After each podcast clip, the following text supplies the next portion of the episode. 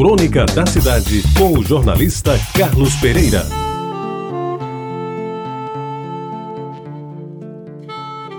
Amigos ouvintes da Reta Bajara, os jornais da televisão andaram informando que lá na Europa, numa cidadezinha qualquer, me parece da Itália, uma santa verteu lágrimas. O que levou milhares de pessoas ao local a fim de testemunhar o milagre e tentar curas para doenças que os médicos não conseguiram sarar além de pecadores que ali foram para se redimir dos seus malfeitos. O fato, como sempre não admitido como verdadeiro na Igreja Católica, me fez lembrar caso parecido acontecido aqui mesmo em João Pessoa, no bairro de Aguaribe, é claro, na década de 50 do século passado, e lá vão quase 70 anos.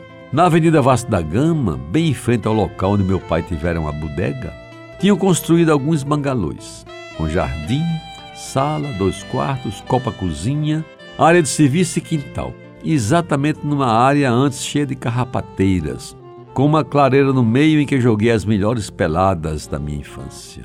Pois bem, numa dessas modernas, naquela época eram modernas casas, morava um tenente, ex-embarcado da Marinha Brasileira, que guardava num altar improvisado a imagem de uma santa. Agora não sei bem se era Nossa Senhora do Rosário ou Nossa Senhora de Fátima. Alguém disse que a santa estava chorando. A notícia correu célere e nem bem os jornais e as rádios nesse tempo não havia televisão. Divulgaram a novidade, dezenas de pessoas já se dirigiram ao local e quase todas sem poder entrar na casa. Ficavam em frente comentando e, é claro, aumentando as notícias que saíam lá de dentro. Cada uma mais desencontrada do que a outra. E enquanto poucos tinham visto, com estes olhos que a terra há de comer, as lágrimas de sangue que vertia a Virgem, outras diziam que nada tinham conseguido ver, e algumas beatas não somente juravam ter visto as lágrimas, como as associavam ao próximo fim do mundo.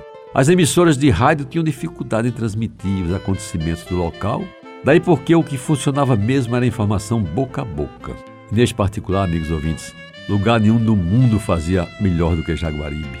Inicialmente, os curiosos eram os moradores do bairro, mas depois, como ocorrera com o famoso caso do buraco do bombeiro na torre, vieram pessoas de outros bairros, depois de outras cidades e enfim de outros estados, e segundo diziam, veio gente até do estrangeiro.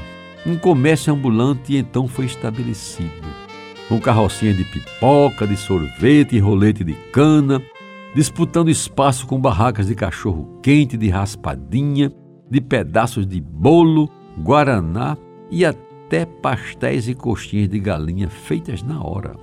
Além disso, naturalmente as verdadeiras romarias se sucederam, e não era raro aparecerem cegos, aleijados e doidos, devidamente acolitados, buscando na terra o que eles haviam prometido no céu.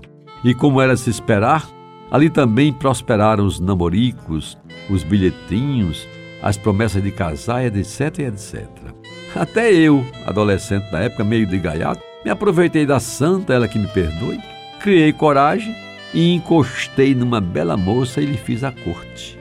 Mas tudo não passou disso.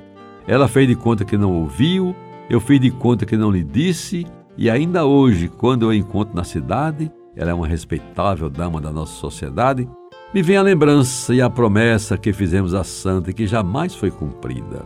Mas, amigos ouvintes da Tabajara, para mim, aquele foi mais um milagre, dentre tantos outros operados pela santa, que, na minha opinião, ela chorou de verdade, sim, senhor. Você ouviu Crônica da Cidade, com o jornalista Carlos Pereira.